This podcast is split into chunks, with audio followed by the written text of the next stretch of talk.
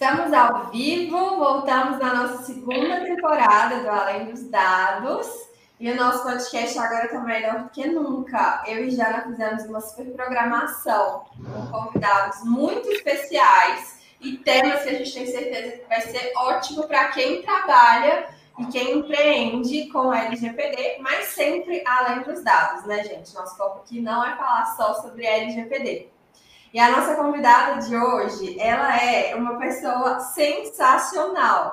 A Karina, eu vou deixar ela se apresentar daqui a pouco, mas ela é advogada especializada em direito de saúde, direito médico, mas ela vem se destacando muito no Instagram falando sobre legal design e visual law. E ela tem uma metodologia super legal, e a gente quis chamar ela aqui para a gente conversar um pouco mais sobre isso. Porque tanto eu, quanto a Jana, quanto a Karina, a gente acredita muito que a gente pode ser advogados diferentes se a gente aplicar o legal design nas nossas, nos nossos documentos, nas nossas propostas de honorário, quem é advogado, nas peças, graças a Deus não tem nada a ver comigo. Ainda assim. É com a Jana ainda assim, a Jana ainda, a Jana ainda dá conta de advogar nessa parte, né, Jana?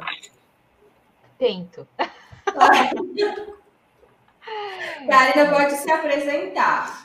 Obrigada, meninas. Primeiro, quero agradecer o convite. Fiquei muito feliz, muito lisonjeada com o convite de vocês. Adoro o canal de vocês. Falei para vocês que já assisti, né, as, as, as, os podcasts gravados. Muito legal. Eu acho muito interessante. Eu tenho até nos meus stories eu coloquei que eu, eu adoro essa ideia que vocês trazem no canal do Além dos Dados, né? Um advogado, mesmo que você se especialize em uma área, eu acho que isso é muito real hoje por mais que você se especialize em uma área, você cria aquele conhecimento profundo naquela área, você precisa também pensar em outras habilidades, né? Um profissional hoje não se destaca apenas com uma habilidade, e eu vejo que é isso que vocês trazem aqui no canal de vocês, né?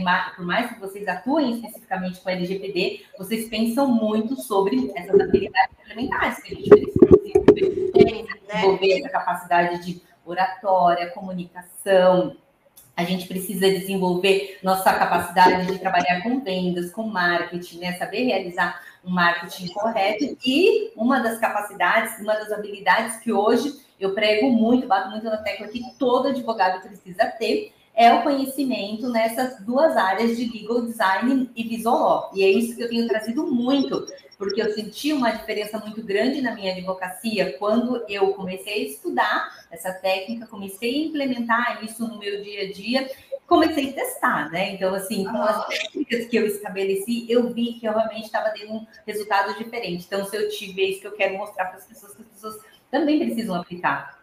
E eu gosto o legal design, eu acho você, né, Paulo, você e a Jana já aplicam, né? Então a gente, eu sempre falo, é uma ida sem volta. Você não é. consegue. Eu, eu, pelo menos aqui, eu não consigo fazer um documento sem pensar em toda a técnica. E com a prática, você vai vendo que é algo rápido, né? Eu não consigo mais soltar um documento de escritório sem essas técnicas. E assim, uma coisa que para mim acontece demais, uhum. eu já segui a Karina antes da gente se conhecer pessoalmente. É. Foi até uma surpresa que a gente caiu numa mentoria, porque, gente, eu sempre achei, e se você não segue a Karina, corre lá no Instagram dela e veja. Ela é uma pessoa, assim, elegantérrima, maravilhosa, e passa muita confiança no que ela fala. E na época você nem trazia esse tema de legal design. Não. Mas quando eu. É, eu não sei se isso aconteceu com você, Karina, e, e com a Paula, o que, que eu percebi? Eu não tenho todas as técnicas de legal design e eu até aplico menos do que eu vejo que o pessoal aplica.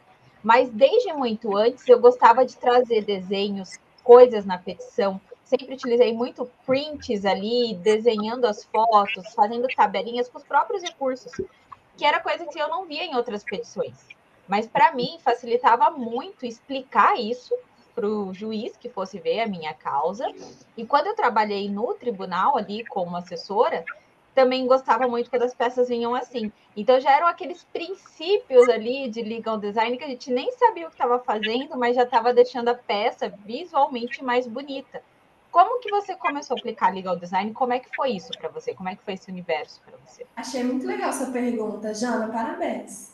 Ai, eu adorei a pergunta também que você sabe, Jana, que foi basicamente, como você falou, Eu acho que muitas pessoas fazem isso, muitas pessoas aplicam na intuição. Eu também sempre gostei de tentar organizar, de deixar as coisas mais claras. Na hora que eu escrevia as minhas peças, me, me preocupava em pensar: isso está organizado? Será que eu posso melhorar? Será que eu posso usar aqui algum elemento para melhorar intuitivamente?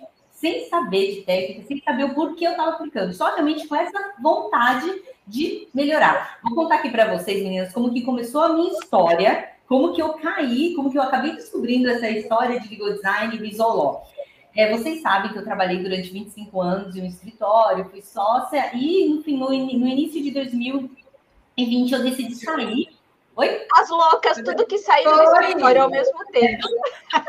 Mas Todos que saíram é, e foram empreender, empreender no direito. E aí eu saí.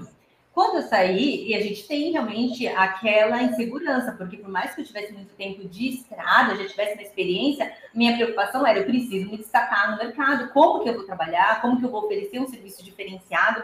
E eu lembro, e aí um cliente, ele me ligou, eu tava, eu sempre conto essa história, eu lembro que eu estava aqui no escritório, o pessoal da marcenaria estava montando, ele me ligou num sábado, pedindo uma proposta de honorários. Eu senti que era, ele me contou que era a primeira vez que ele estava contratando um advogado, eu senti que ele estava ansioso então, nunca tinha feito aquele tipo de negócio jurídico. Eu falei, eu vou caprichar. Eu já tinha feito uma proposta, eu tinha encaminhado para outro cliente uma proposta simples, eu sentia dificuldade no fechamento do contrato. Com esse cliente, eu falei, eu vou fazer diferente. Eu peguei uma bela melhorada na proposta, fiz muito mais detalhado, trouxe elementos visuais também, alguns comparativos para mostrar para ele, encaminhei para ele no final de semana. Na segunda-feira, esse cliente me ligou e falou assim: Doutora, eu vou ser bem sincero com você, eu já tinha consultado um outro advogado, ele cobrou metade dos honorários que você me cobrou. Ele falou só que, só pela proposta que você me mandou, eu quero fechar com você. Ele falou, só que eu não tenho condições de pagar esses honorários que você está me cobrando. O que, que a gente pode fazer? Ele queria um desconto. Eu falei, olha, desconto eu não vou te dar. Eu falei, porque para manter a qualidade do serviço, eu preciso dessa quantidade de horas que eu discriminei aí na proposta. Até para negar desconto, ela é chique. É muito maravilhoso. Aí eu falei, né? Falei para ele, eu falei, mas a gente negocia o parcelamento. Negociei o parcelamento e ele fechou comigo. Mas assim, foi tipo, no dia mesmo, ele nem pensou. Quando eu negociei o parcelamento, já fechamos naquele dia, já comecei a trabalhar. E aí eu falei, gente, mas é esse o caminho. Realmente eu tenho que melhorar a qualidade dos meus documentos, porque os meus documentos eles refletem o meu conhecimento. E muitas vezes a gente não melhora a qualidade dos documentos, o que, que acontece? Você estuda, estuda, estuda, tem um, forma ali um baita conhecimento, na hora de colocar no papel, a sua peça, seus documentos é mais do mesmo, é todo mundo igual. E o cliente não consegue valorizar o seu trabalho pelos documentos que você apresenta para ele. Porque a parte técnica ele não entende e a parte visual é mais do mesmo. Então ele não conseguia, ele era, era assim, eu percebi que o cliente não consegue te avaliar pelos documentos, você não cria um diferencial.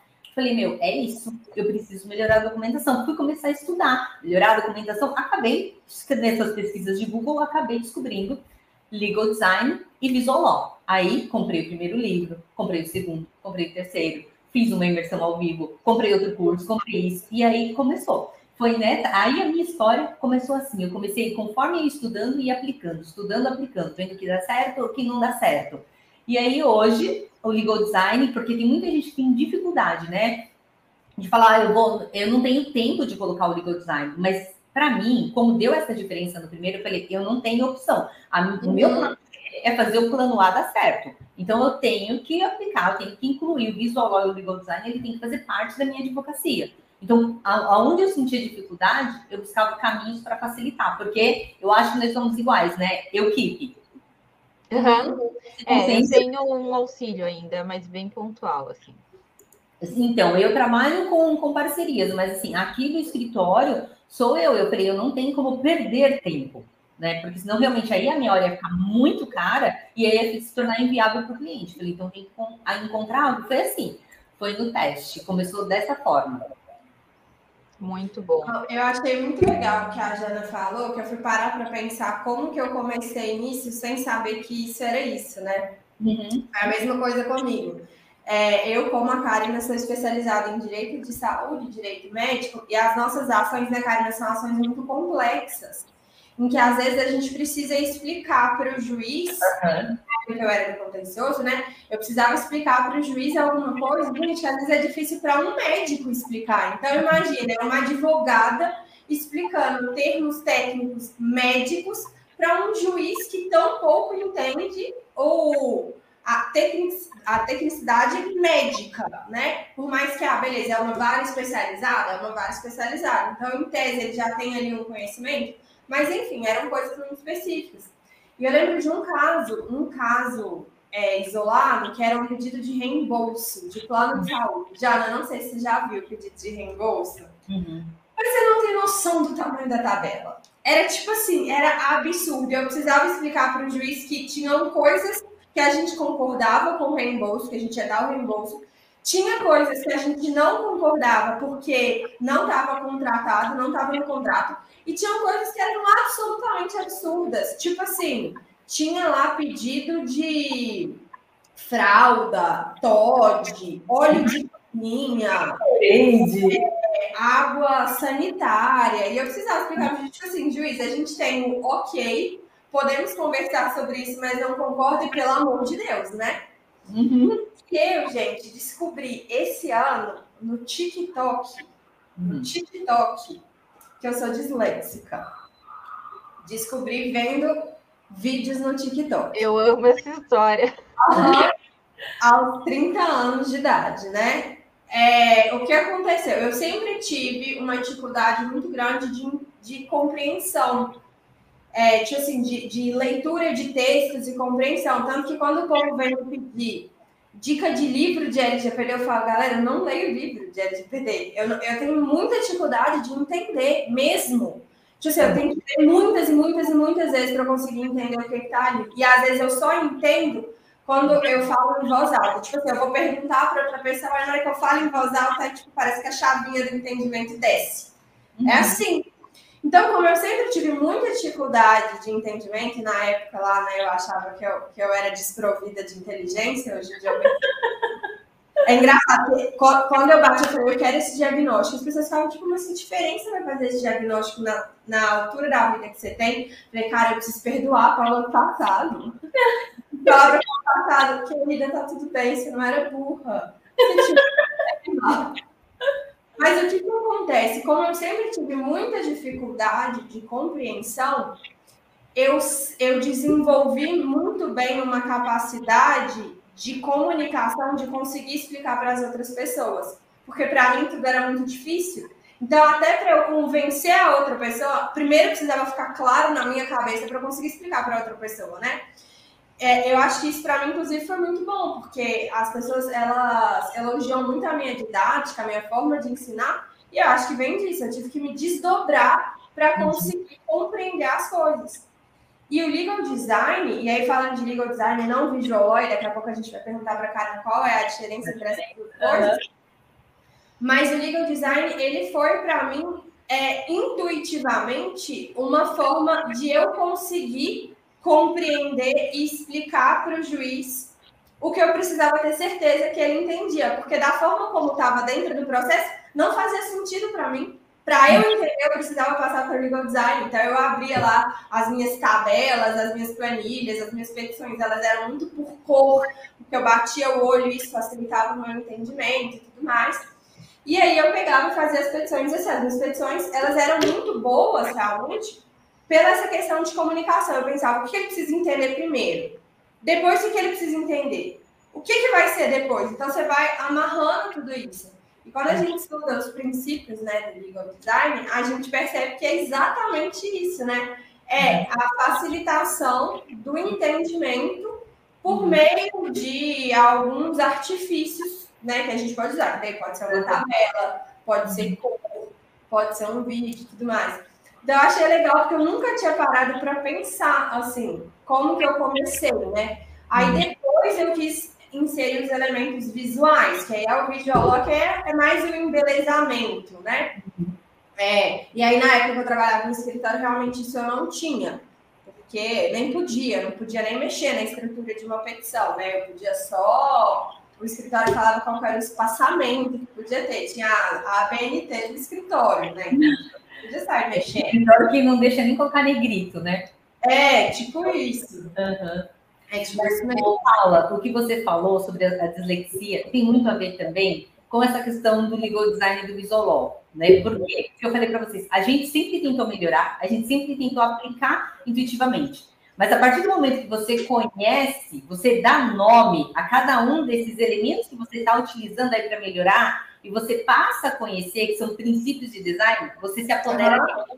Sim. Você se torna dona. Então, igual hoje, você falou assim, hoje eu tenho esse diagnóstico de dislexia. Então, a partir do momento que eu sei, eu consigo entender eu consigo é, entender o que, quem era a Paula do passado, eu consigo entender o que é a Paula hoje, quais as dificuldades que a Paula hoje, por que a Paula faz o que faz.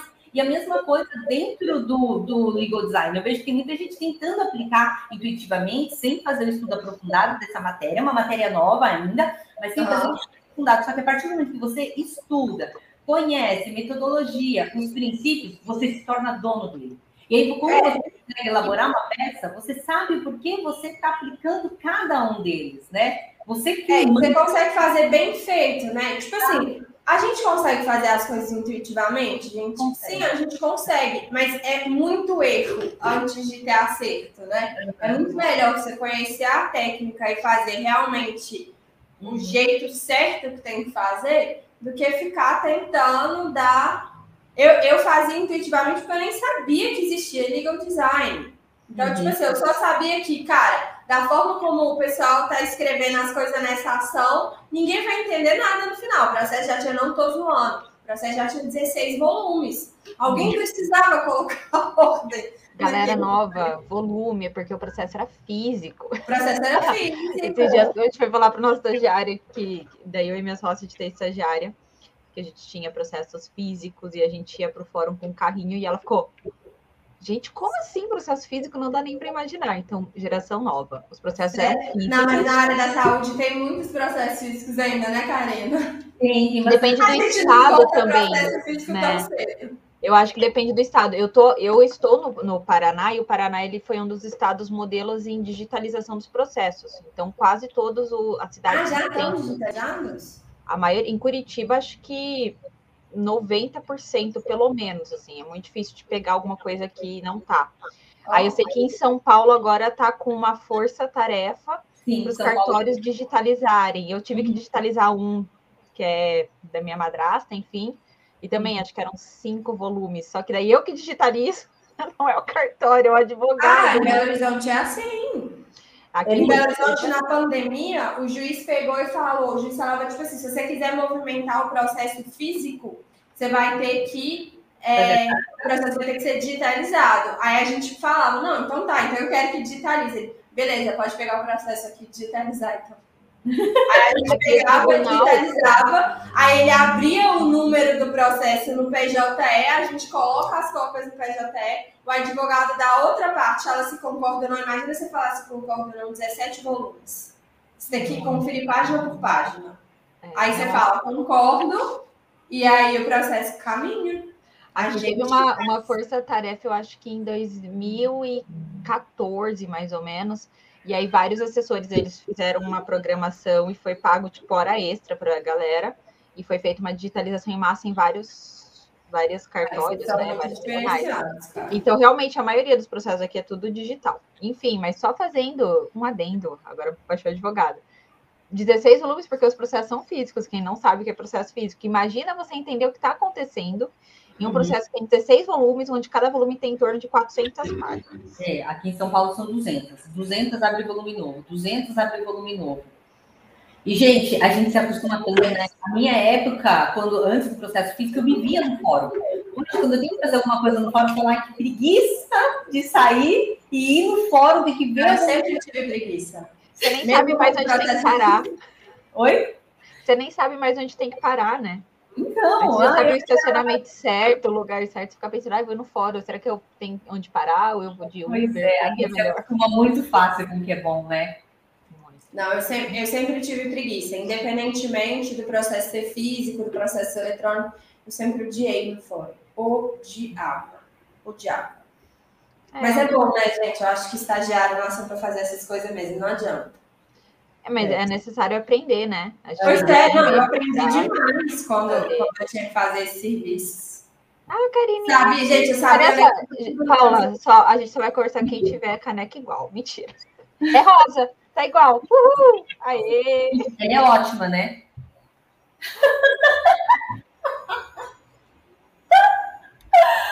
Ai, Paula. Mas ela é boa mesmo, gente. Ela é boa, gente. Eu deixo a tampa aberta, porque não esfria o café. Não esfria, não esfria. Ela é muito Deixa boa. eu contar uma coisa para vocês, tá vendo, Karina? A gente falou que às vezes a gente muda de assunto. A minha mãe, a minha mãe é apaixonada com café, né? E a minha mãe ama tomar café pelando. E a minha mãe odeia a minha forma de tomar café. Por quê? Eu coloco o café na xícara, aí eu deixo a xícara em cima da mesa, aí eu vou tomar banho. Porque eu odeio café pelando. É por isso que eu não tenho esses copos. Não dou conta. O café não esfria, gente, isso pra mim é uma tortura. Eu não gosto de café frio, tá? Mas eu gosto do café numa temperatura, tipo assim, você Mas eu, mas eu também, Paula. bebe de boa. Aber- Aberta, porque eu passo o café e eu deixo a tampa aberta. E aí depois vai de uns 20 minutos que eu vou começar a tomar, porque ele demora para esfriar. Só que aí ele mantém morno, tipo assim, durante horas. Quando eu ficava tinha uma xícara igual a sua, mas a minha era branca. E aí eu fazia igual você, eu fazia, passava o cafezão, que eu gosto de café coado, né? Bem chafé, e deixava ali. Tô trabalhando. Quando eu ia tomar. Café? Não, desculpa, dá licença, gente. A Karina tá se despedindo daqui porque eu não levo a sério que gosta de café. Dá licença, Karina. Eu adoro um chafé. Ah, não. Não, meu, meu, meu café é fraquinho e sem açúcar. O meu também tem açúcar, mas meu é não é. fortíssimo. É bem forte. Muito forte. Não, o meu acho que o meu tá no meio. Eu tô no meio termo, então eu tô no equilíbrio aqui, galera. Meu chafézinho. Não, Muito meu forte é- dá um ataque na gastrite, assim. Oh, mas eu comprei a máquina nova. Eita, eu comprei a máquina nova da Eu Nespresso. vi, o Lucas postou. Ela é muito boa, viu? Porque ela faz café. Ou ela tem uma cápsula de café de 510 ml. Mas geralmente Vertu, faz né? 240. Você comprou Ah. aquela que é a cápsula maior, que é verde. É, É, essa é bem legal. Mas eu tenho, aqui eu tenho. uma máquina nova, né, Jana? Então, eu comprei uma, só que era assim, era uma que eu já namorava há muito tempo. E ela custava, ela era que custava 1.200 reais. Eu Hum. falava, não vou comprar uma máquina de 1.200 reais, porque ela faz o mesmo do que a minha de 300, né? Que era a tradicionalzinha. Mas eu queria muito aquela máquina, porque ela é linda. muito na sua máquina, já. E ela é tipo, meu, ela, ela funciona por Ana? Hã? Ela faz alguma coisa diferente? Então, ela tem daí mais opções de, de café.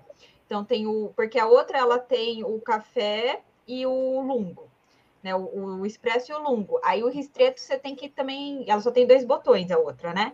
Aí o ristreto você tem que saber dosar ou reprogramar ela para trazer o expresso para o ristreto. E daí é pequenininho, eu nunca tomo ristreto. Né? Tipo, um gole de café. Quem toma um gole de café? Eu não sou dessa. Aí essa daí ela já vem com todos os botõezinhos certo e ela tem a opção também para sair só água, então você pode fazer chá. Então ela já sai É água. Nespresso? E aí, é Nespresso. E ela sai por outro canalzinho, então não, conta, não fica sujo de, de café, né? E ela cabe um litro, e ela é bonita, e ela funciona por wireless. É isso, o café é o mesmo. Mas eu queria muito, muito. Aí um dia a gente foi no shopping, porque a gente queria. Eu e o shopping. A Paula fala que eu sou louca do shopping. E foi, aí fomos num é. domingo, porque a gente queria. A gente tava querendo trocar o fogão, já foi trocado. Uhul, fogão novo. E aí, simplesmente, a gente começou a procurar os fogões. A gente entrou na Ponto Frio e ela, eles trocaram, porque agora entrou uma nova. Essa, essa era, tipo, a, a mais top deles. E agora eles colocaram uma outra no lugar e ela meio que saiu de linha. Ficou, ela foi atualizada, né? E ela tava por 590. Eu falei, Hum. cara, 590? É agora. Ai, eu já tava. O fogão a gente vai esperar um pouquinho. Eu vou comprar a máquina. E aí mais ou menos seis meses que ela não cozinha em casa, Karina. Ela só bebe café, porque ela não tem fogão, entendeu? Tá vendo? Não, a gente tinha o fogão. Isso foi ótimo, gente. Olha, olha só, viu? Karina, esse é o nosso podcast. Simplesmente eu queria um fogão X também. você veio para falar de legal design, estamos falando de fogão. É, mas olha só para vocês falarem como que é. É porque o fogão é o coração da casa. Quando a gente fala em Feng Shui, que é organizar tudo, ó, vamos fazer um o legal design, a louca. Não, enfim. Queria porque eu cismei com isso, lendo, meu fogão estava muito velho, porque era de quando o Fábio morava na República. Foi a única coisa que a gente não comprou da cozinha. Aquele negócio do provisório vira definitivo, falam. Então, foi isso que aconteceu com a gente. E eu cismei que eu queria, só que eu queria um X da Electrolux, e, cara, tava ficando muito caro. Simplesmente muito caro. Tava mais de dois mil reais. Falei, não vou pagar dois mil no fogão, morrendo de dó. Mas eu queria aquele fogão. Daí um amigo meu é, se separou e daí foi para um outro apartamento, já tinha fogão, e ele vendeu o dele, que era exatamente o que eu queria, por 900 reais, tipo, com pouquíssimo tempo de uso.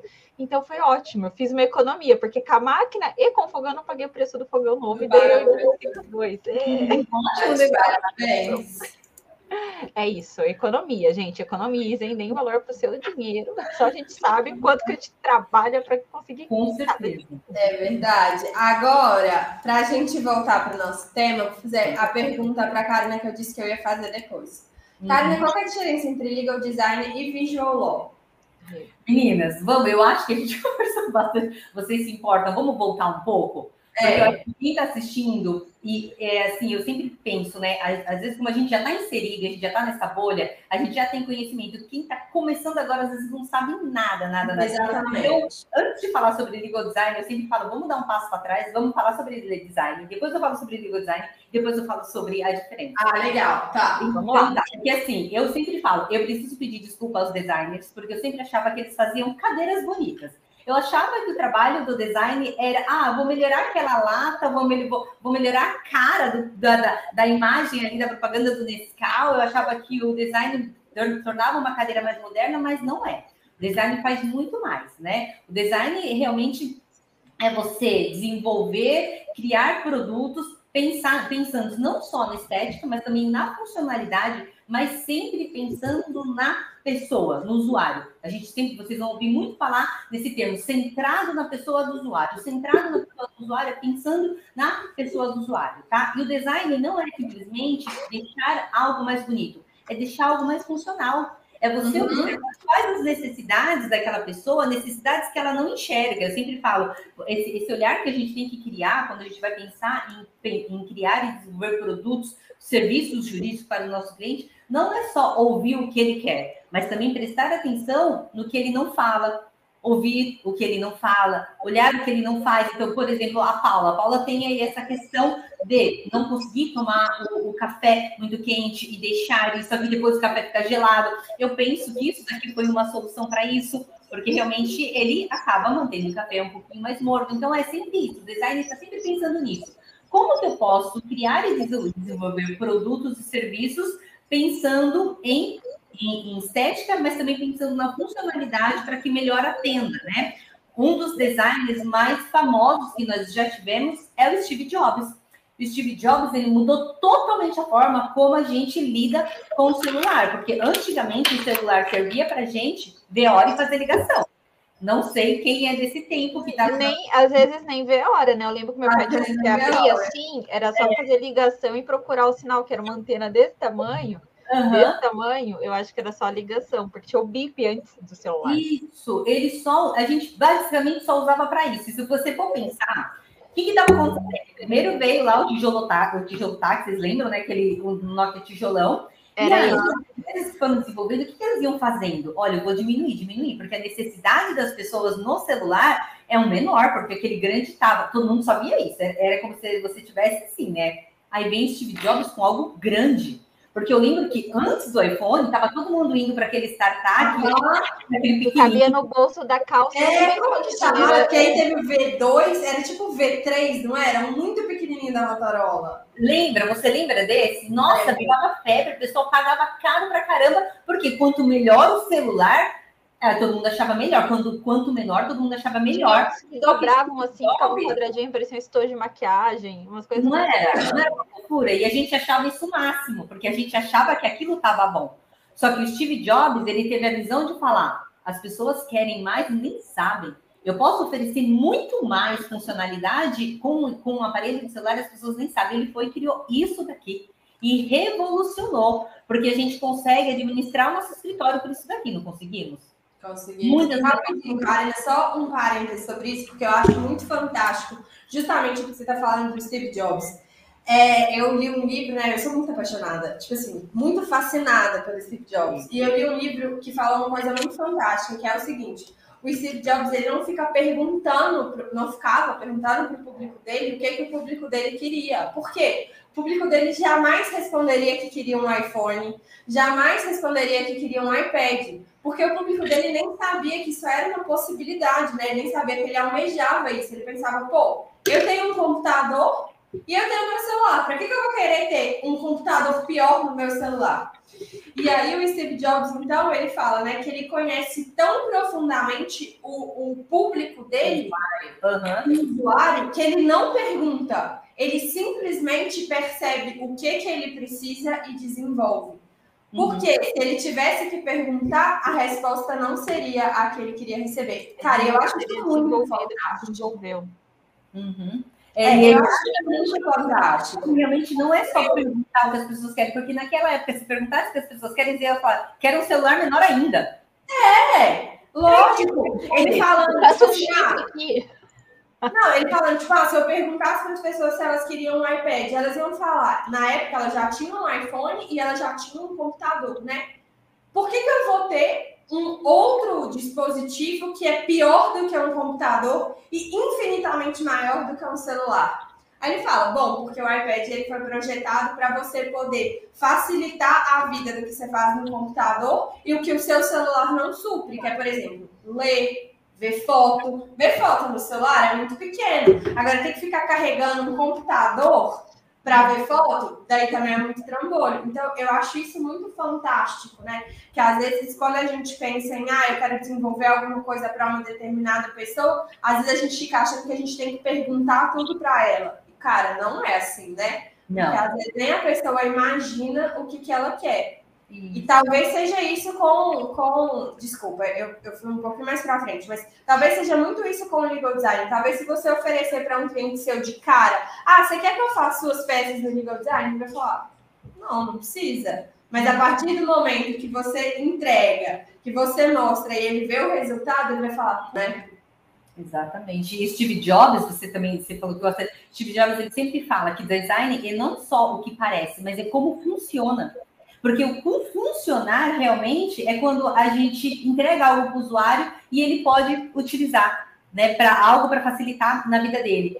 Então, a gente, eu falo para vocês, e aí quem que teve essa ideia brilhante de trazer, você vê que o, o design, ele é muito rico para ficar limitado a, aos designers. E quem que teve essa ideia brilhante de juntar o mundo do direito com o mundo do design? Foi uma advogada, que ela chama Margaret Hagan, ela é advogada lá em Stanford, nos Estados Unidos, e ela falou que ela sempre, ela sempre disse que foi alérgica àquela forma tradicional em que nós oferecemos os serviços, em que nós prestamos nossos serviços jurídicos. Porque se vocês forem ver, gente, a maioria, a, a, se eu não me engano, em 2002, a magistratura, ela fez um...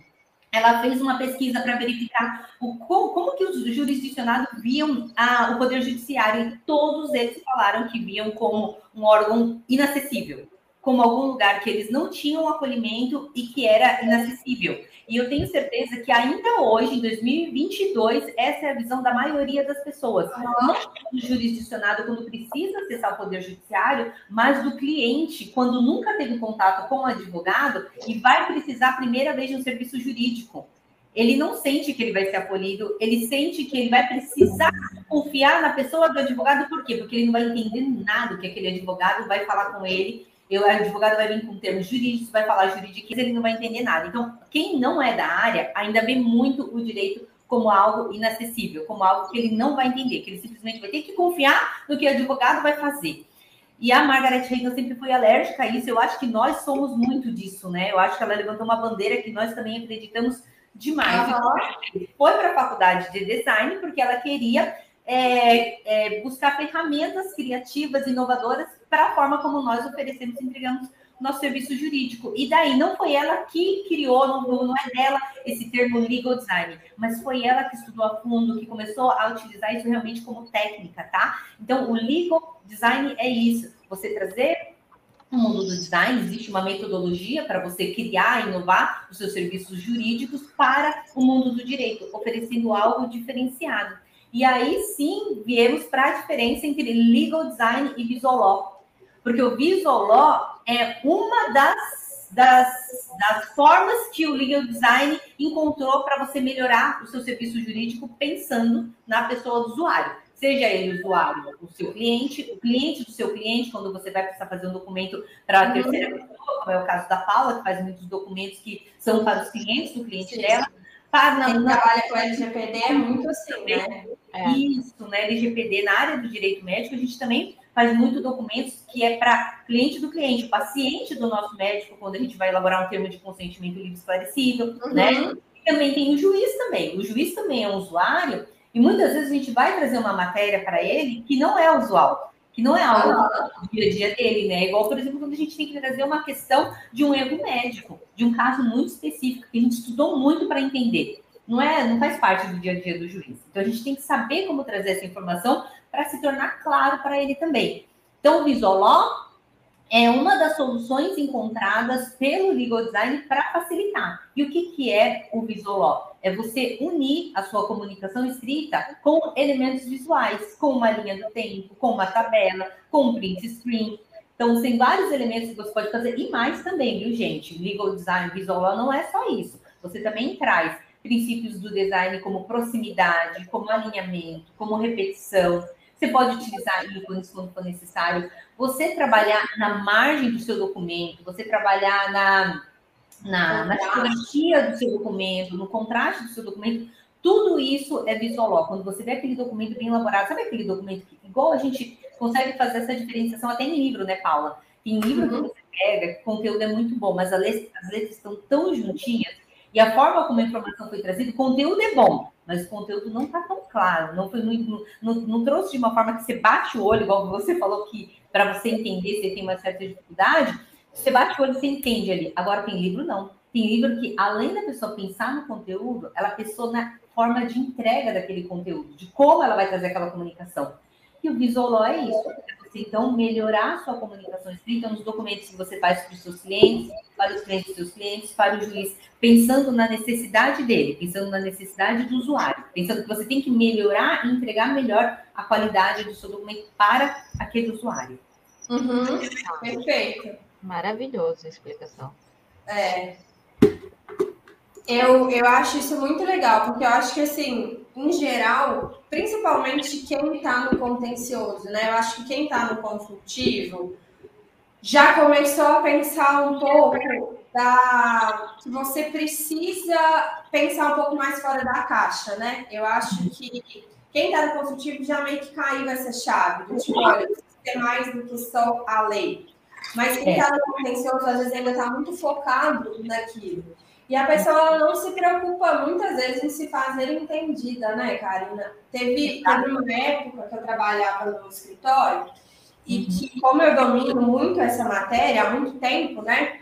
Uhum. Eles me colocaram para revisar as peças dos outros advogados, para conseguir orientar os outros advogados que estavam mais perdidos na matéria e tudo mais. Gente, sabe uma coisa que eu ficava muito chocada? A, hum. a petição ela não, ela não tinha nexo, ela não tinha ordem. Então, assim, a pessoa colocava ali, beleza, os fatos, ok, habitual. Depois ela vinha com as preliminares, tudo bem, preliminar precisa vir antes do mérito mesmo. Mas, ah, mas não é o normal. O que eu pego de preliminar no final, você fala. Eu... Não, graças a Deus, eu vi. Uma coisa que me dá. Nossa, eu vi, vejo muito. Paula, mas, enfim. Mas, tipo assim, por exemplo, pensando aqui, já até para você pensar, é uma negativação de plano de saúde. Aí a pessoa pega e conta nos fatos assim: ah, eu preciso fazer um exame é, porque eu tenho câncer, eu fui diagnosticada com câncer e eu preciso fazer o exame e o plano de saúde me negou. Qual é a primeira pergunta que vai vir na sua cabeça? A primeira pergunta. A primeira pergunta. OMS, para mim. É, eu ia perguntar qual é o motivo da negativa. Qual o motivo da negativa? Gente, óbvio, qual o motivo da negativa? Se você precisa de um exame e seu plano de saúde negou, a primeira coisa que eu quero saber é por que, que o plano de saúde negou? Aí a pessoa pegava, o primeiro mérito dele era para explicar é, que era, sei lá, vamos supor, um plano de autogestão. O que, que significa plano de autogestão? Gente, eu sou péssima, porque qualquer coisa que eu falo de saúde, eu começo a dar aula de plano de saúde. Plano de autogestão é um plano que não tem fins lucrativos. Então, tipo assim, esses planos tipo da Cassi, que é o Banco do Brasil, ou às vezes uma da Petrobras, ou às vezes uma da Postal. Que são é... mais corporativos ali, é, né? Não necessariamente corporativo, é quando a própria empresa tem o próprio plano de saúde hum. dela para os próprios colaboradores dela.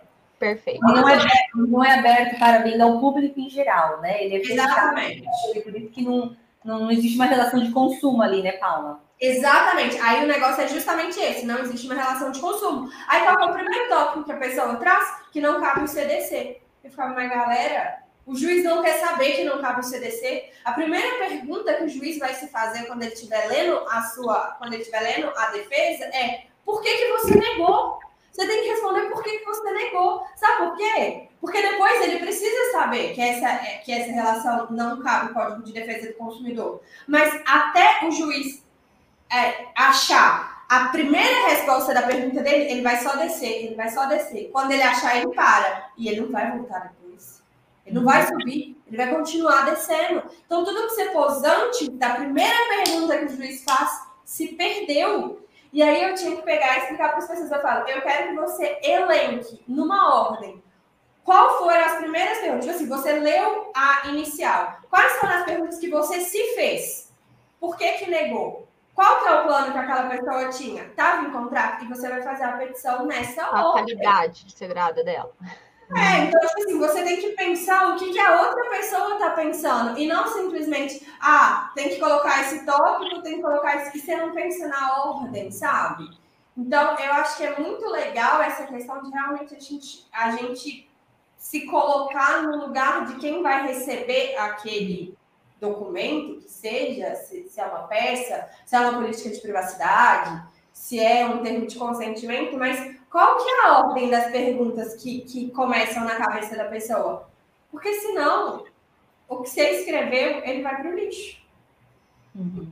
Eu acho que essa semana mesmo eu fiz um stories que eu estava fazendo uma réplica e aconteceu a mesma coisa. A preliminar veio depois do mérito, tá? Defesa processual a, dentro da peça estava depois. Primeiro veio a defesa de mérito, não tem direito, tal, tal, tal, tal. Aí daqui a pouco, quando veio aqui embaixo, a falta de interesse processual.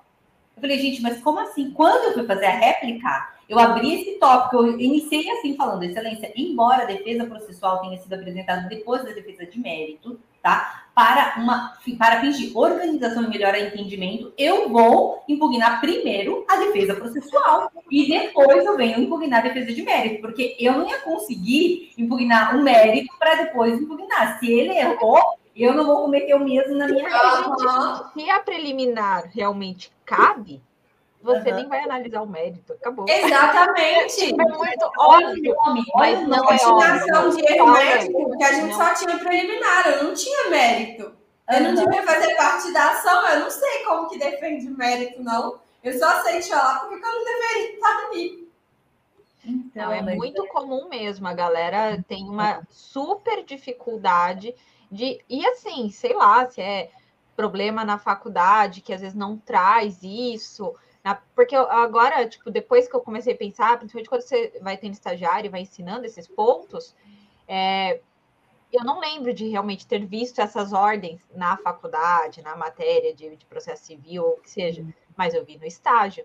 Eu ia falar isso, eu não fazer nada disso na faculdade. Só mas no estágio, para mim, foi super óbvio. Primeira vez que fazer uma peça e tal, e ainda era coisa do INSS.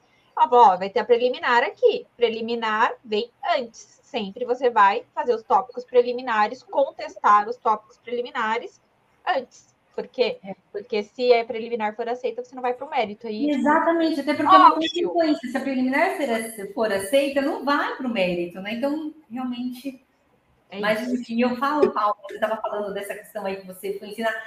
Tem, tem, vários níveis, né, na elaboração da petição. Tem petição que você pega que você vê que a pessoa copiou e colou ela não tem preocupação de mudar um nada. Até tem questão que não tem nem relação com aquilo, né? Ah, não, isso é mais normal. preocupação de, ai, como que eu vou organizar isso? Não, o pessoal pegou e copiou e colou.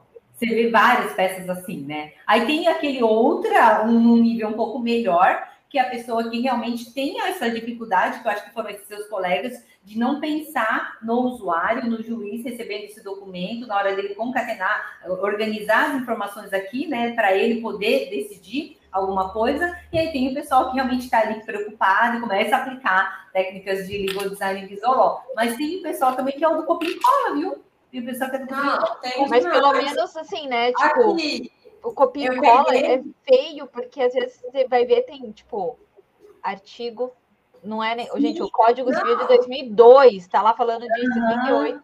Cara, o que a gente pega de artigo errado quando você vai.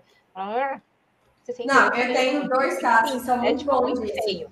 Um, um que foi uma jurisprudência, que a pessoa escreveu assim, na recente jurisprudência, né, na recentíssima decisão do tribunal, a decisão era de 2001, eu falei, cara, a pessoa deve ter 100 anos, que aí 20 anos para ela foi tipo ontem, né? Ah, mas é, essa, essa jurisprudência vai ver e daí tentou. Não, tipo assim, 20 anos pra mim eu era criança. Talvez seja uma dessas pessoas, tipo assim, não, 20 anos foi ontem. Mas assim, esse pra mim era péssimo. E eu peguei uma ação, gente, eu briguei, porque eu sou chata pra caramba, né? É, eu sou muito chata em ação judicial. É, era, um, era um RI de duas ações, duas ações conjuntas, né? Então as decisões eram todas, é, eram todas iguais, aí a pessoa ela recorreu só que eu acho que a pessoa ela não estava acostumada a ela recorrer, né? Ela não estava acostumada a perder. Aí chegou no final do recurso que ela fez, é. ela pediu para o recurso não ser recebido. Nossa! Cara, eu fui até a morte. Eu fiz ED. Que aí o meu recurso foi eu concordando com o recurso dela. Eu falei, concordo, realmente não pode receber e tudo mais. Meu recurso foi inteiro concordando com o recurso dela. Realmente o recurso dela tá certíssimo e tal. Aí o juiz percebeu que teve um erro, né? Mas a pessoa não percebeu. A pessoa poderia ter peticionado, mas a pessoa não percebeu. Aí eu fiz um ED. Falando, né? Trata-se de erro material. E o juiz extrapolou os limites do pedido, que a pessoa pediu para o recurso não ser conhecido e o recurso Cara, o juiz deve me odiar, porque assim, eu fui até a morte e falei extrapetita, extrapetita, extrapetita. A pessoa pediu pro recurso não ser conhecido, como você tá dando provimento pro recurso dela. Fiz, fiz tudo, fiz um escarcel no processo. Copia cola. Quando eu pego esse copia e cola aí, que eu sou mais insuportável, eu sou chata, gente, essa é a verdade. Eu já, eu já peguei uma contestação em que a pessoa pediu para julgar procedente a contestação procedente à contestação. Verdade, o pedido final era julgue procedente à contestação. Então, assim, tem realmente tem, tem de um Tem gente que não faz ideia de onde está, né? Uhum. Ô, Karina, agora uma outra pergunta para você. Tá. É, quais meios, quais aplicativos você usa e o que, que você acha que é possível de conseguir fazer com o Legal Design? Então, precisa saber mexer tipo no Photoshop, precisa pagar não. um aplicativo. Não, como eu falei para vocês, quando eu comecei a fazer, como eu comecei a estudar, a fazer os cursos, a maioria dos cursos ensina você a utilizar o Canva como, como uma ferramenta primordial e o Word ali para uma ou outra coisa. Só que para mim isso não estava dando certo. Eu fazer uma petição de 10 páginas no Word, no, no Canva, não estava dando certo. E a gente também tem aquela, aquela problemática de mandar documento para cliente no Canva. Também não funciona. Às vezes você manda um contrato para o cliente, ele precisa alterar alguma coisa. Se a gente que já está acostumado com o Canva, às vezes passa um nervoso, imagina o cliente que nunca viu. Tem cliente que não tem. no termo, né, de consentimento, termo isso, livre isso. É, esclarecido, né, que vocês fazem. Enfim, você tem que deixar ele editável para o cliente. Ele vai alterar Exato. conforme cada um. Esse é um documento padrão da empresa. Você não vai, não vai contratar você toda hora para editar o nome da pessoa. Então, porque assim, a partir do momento que você faz um documento no Canva, porque para você ficou mais bonito, você achar vai ficar lindo, vai entregar no Canva, mas o seu cliente não usa o Canva, muitas vezes não tem nem o Canva Pro e tem alguns elementos que você só usa no Canva Pro e quando você encaminha para ele, ele vai querer editar, vai aparecer aquele, aquela marca d'água do Canva, você não está aplicando corretamente o legal design, você não está pensando na pessoa do usuário, você está pensando em você. Ah. Você não pensou na funcionalidade, você só pensou no bonito. Então, o que, que aconteceu? Eu comecei a utilizar o Word. Eu falei, deixa eu ver o que o Word tem de funcionalidade aqui que pode me ajudar. E, gente, o Word faz praticamente 80% do que o Canva faz. E o Word é a nossa ferramenta desde quando a gente se conhece por advogado. Então, hoje, eu trago um ou outro elemento, eu uso mais ou menos isso mesmo na minha advocacia. 20% Canva, 80% Word. Eu aplico as técnicas de Visual Law, é, 80% todos do Word, que fica muito, muito legal. Fica assim, realmente. Ai, que incrível. Bem é até uma das perguntas. E quem quer aprender a mexer no Word, como, como que faz? Você indica algum curso? Eu tenho o meu curso, porque não é nem só a questão do que eu falo, gente. é, é, todo um conjunto que a gente forma para aplicar. A minha, dentro desse curso, gente, ao último momento, todo mundo entra ansioso para aprender a criar uma linha do tempo, a criar uma caixa, a fazer uma citação diferenciada, a trazer as cores dela para o Word. Essa é a última aula. Porque antes de você utilizar, porque se fosse só isso, faz um curso de Word. Faz um curso. Só que o curso de Word sozinho, ele não faz nada para você. Você tem que aprender o que, que é o design, o que, que é o legal design, o que, que se espera do profissional atual, o que, que o nosso cliente espera do profissional e quais são os passo a passo, a metodologia para você aplicar todo esse conhecimento e aí sim você vem com a sua ferramenta. O, o, o, Law é como se fosse a nossa caixa de ferramentas. A gente, o, o, marceneiro lá não tem a caixa de ferramenta dele com lá o, o, o martelo, o alicate e tal. Só que precisa saber usar e quando usar. Então, é essa bagagem que a aula, né, que tu, todo, tudo isso que eu ensino sobre legal design, sobre design, ele, eu trago para vocês, para vocês, quando pegarem a ferramenta, saber o que está usando e para que está usando. E tem todas essas etapas que eu falo. Tem a etapa da empatia, tem a, etapa do objetivo, de você. Qual que é a primeira etapa disso? A empatia é você saber quem é o seu usuário. E não é só saber quem é o seu usuário, ah, é o cliente, ou é o cliente do cliente, ou é o juiz. A realidade dele. Qual o nível de escolaridade? Qual, o quanto ele tem conhecimento da área do direito ou não. E, nunca, e você tem que ter essa, essa sensibilidade de uma consulta até perceber se aquele cliente, por mais simples que ele seja, se ele quer ser tratado com simplicidade, se ele realmente quer algo muito simples, ou se ele mesmo assim quer a formalidade. Então, você uhum. traz essa linguagem simples, mas mantém a formalidade no documento. Ou se ele realmente é um cliente simples, que se você trazer ícones, se você trazer cores para o documento, você vai falar muito mais a linguagem dele. Então, é toda essa sensibilidade que eu falo, você tem que exercer a escutatória dentro de uma consulta para você entender o perfil do cliente e poder bem atendê-lo, né? E também o usuário não é só o cliente. Por exemplo, quando eu faço uma proposta de honorários, eu já falei várias vezes, eu tenho mais de um modelo de proposta de honorários. Por quê? Eu também tenho interesse na proposta. E meu interesse é, que é converter esse cliente. E aí eu penso, de onde veio esse cliente? Ele veio do Instagram?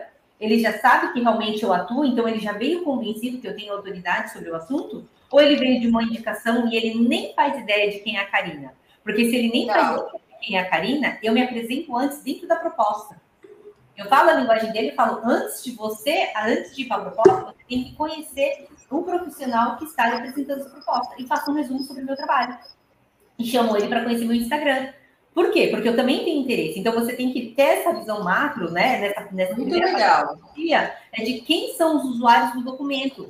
Porque os usuários, o usuário pode ser, sermos nós também. Se é uma proposta de honorário, não é só ele. Eu também faço parte dessa relação né? Uhum. E depois a gente vai para o objetivo. A segunda etapa é o objetivo. O que, que eu quero com esse documento? E qual o problema que eu tenho com relação a esse documento? Você faz essa análise. E aí sim você vai pensar na formatação. Tá, eu já sei quem são os usuários, eu já sei qual é o documento que eu tenho que elaborar e quais os problemas que eu tenho, igual, por exemplo, se fosse uma petição. O juiz, o juiz é de uma vara especializada ou não? Porque tem juiz em comarca pequena, que eu falo, ele começa é, uma execução, aí ele passa por um divórcio, aí depois no meio ele tem uma, ele tem uma questão criminal, e no final do dia chega o caso da Paula ali de direito médico, ou direito da saúde, que vai tratar de uma negativa de um medicamento que é experimental, que não tem nem aprovação da Anvisa, e que eles estão querendo fazer importação.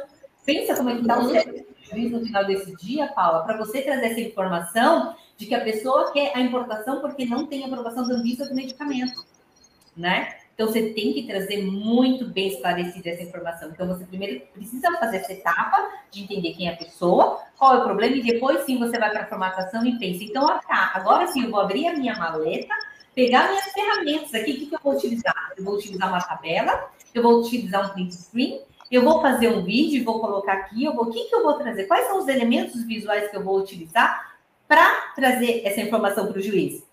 E aí, depois que você formata tudo isso, você manda para teste. Não tem como, né? Quando o, design, o designer, ele consegue, antes de colocar no mercado de consumo o produto dele, fazer testes internos, chamar um pessoal para ir lá experimentar.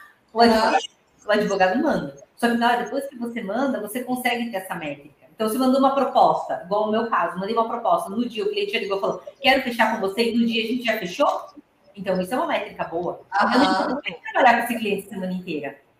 E, né? E, e assim, tem uma coisa até trazendo para uma, uma vivência minha, simplesmente é, não é todo advogado que está preparado também para utilizar, porque daí você fala dessa métrica, eu no, no, escritório antigo que eu, que eu trabalhava, eu comecei a apresentar as propostas de honorários, até eu fazia pelo Canva, porque daí proposta era mais tranquilo, né? O cliente não vai editar.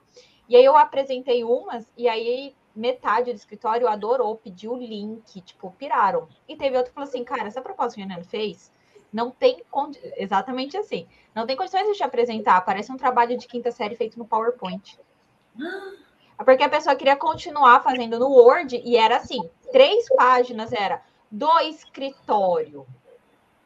Tal, começamos e vem não sei quantos anos dos sócios. Aí vinha currículo de todos os sócios, até de quem não estava envolvido naquela demanda.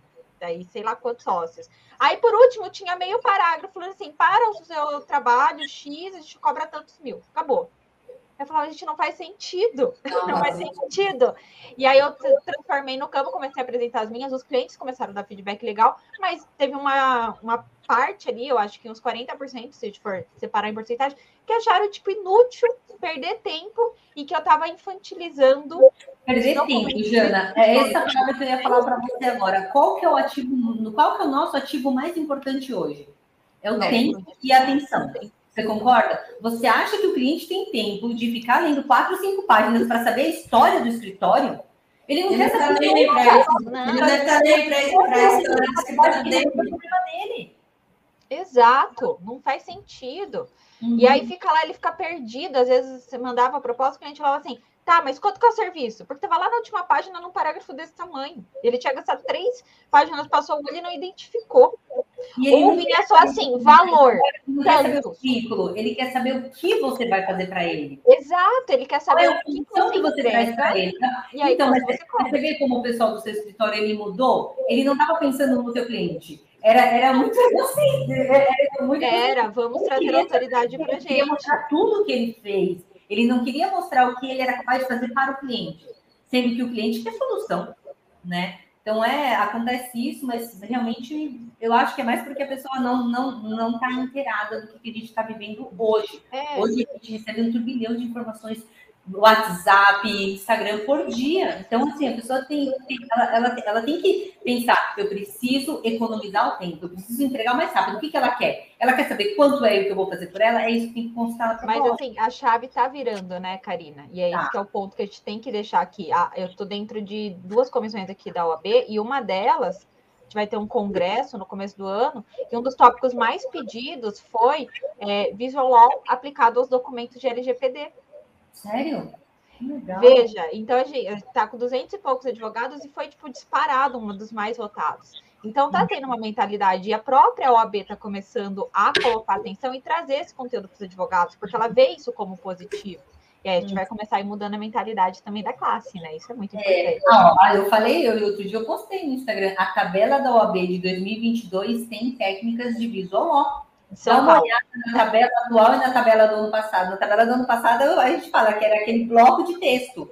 A tabela atual, ela está bem mais organizada, subdividida, com cores, ou seja, a própria organização já aplicando técnicas de legal design, para você ver como tem que mudar, né? O CNJ já aplica, tem tribunal que já aplica não, muito. Lá no Ceará não tem como, né, gente. O estado do Ceará, eles fizeram um laboratório que chama IRIS, e vários órgãos públicos estão fazendo parceria, porque nesse esse laboratório ele trabalha com legal design visual law, e aí vários, por exemplo, teve um órgão aqui de São Paulo, se não me engano, uma procuradoria, que fez uma parceria, porque ele quer alterar todos os documentos dele com técnicas de legal design visual. Ah, então, ele tem uma para eles fazerem um trabalho em conjunto. E aí eu falo, nós ainda somos vanguardistas né, nesse movimento. No entanto, vai chegar um momento que o poder público vai começar a aplicar e quem não vier com a gente vai ficar atrasado. Vai. Não é? Hoje é o nosso diferencial, mas quem não vier com a gente vai falar, meu Deus, agora todo mundo fazendo, e eu? Como que eu tô? Quem sou eu agora? Né? É isso mesmo. Perfeito. É isso. Bom, acho que a gente pode ir já caminhando para o nosso fim. A gente não gosta de fazer muito longo, porque muita gente assiste depois. Uhum. Mas antes da gente terminar, Karen, eu queria só que você deixasse aqui o seu Instagram para as pessoas já poderem te seguir. E ficarem ligadas, porque a gente vai ter uma turma nova do seu curso de legal design. Vamos, vamos. Provavelmente. O pessoal me segue no Instagram. Quando eu tiver abertura, a gente teve agora essa primeira turma que foi muito, muito legal. Os alunos já estão me mandando. Sabe o que eu fico muito feliz, Paula? Porque tem muita gente vendendo. Não é crítica para o trabalho das pessoas, tá? Porque eu falo que tem mercado para todo mundo. Tem pessoas que vendem pacotes mas o que eu acho ruim do pacote é que você não coloca a sua personalidade, o seu branding nos documentos, você acaba ficando refém. Né? E Agora, você sabe editar, você até deixa o documento pior. Você tenta editar, exatamente, consegue. Exatamente. E esses meus alunos agora da primeira turma, eles estão me mandando os documentos. Gente, eu estou adorando, cada um com o seu jeito, e eu consigo ver a personalidade de cada um dos alunos empregados nos documentos. É isso que eu estou adorando. Então, Pessoal, meu Instagram é carina.moori, arroba carina.moori, me sigam lá. Tá aqui na tela, para quem está assistindo no YouTube, quem estiver assistindo no podcast, é isso que a Karina falou. Uhum. É carina com K, ponto Mori, com dois Os. Dois Os, isso. Isso. A Karina é tipo eu, eu me na Frota com dois T's. Karina Mori com dois Os. Isso. Faz parte do seu nome. Maravilha. Obrigada pelo convite, meninas. Karina, muito obrigada. Foi um prazer imenso ter você aqui. A gente está voltando aí com a nossa segunda temporada. Vão ser 10 episódios. Fiquem atentos nas nossas redes sociais. A gente sempre vai estar falando quem são as pessoas que vão estar aqui. E nós pensamos com muito carinho nos convidados que nós trouxemos para essa temporada. Tá incrível. A gente deu uma reformulada pensamos em alguns temas que a gente sabe que eles são chaves e com certeza vão ajudar você aí no dia a dia. Ninguém melhor do que a Karina para trazer esse assunto que está super em alta e estrear essa segunda temporada aqui com a gente. A gente realmente está muito feliz.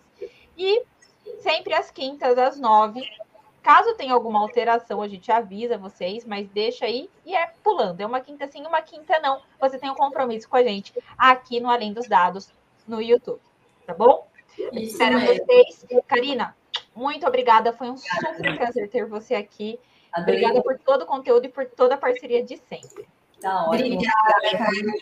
Beijo, obrigada, pessoal. Obrigada por estar conosco nessa manhã de quinta-feira. Adorei. Obrigada. Beijo, pessoal. Até quinta. Que dia que é? A próxima, Jana, na verdade? Vamos dia lá. 11 de agosto. Isso mesmo. Esperamos vocês.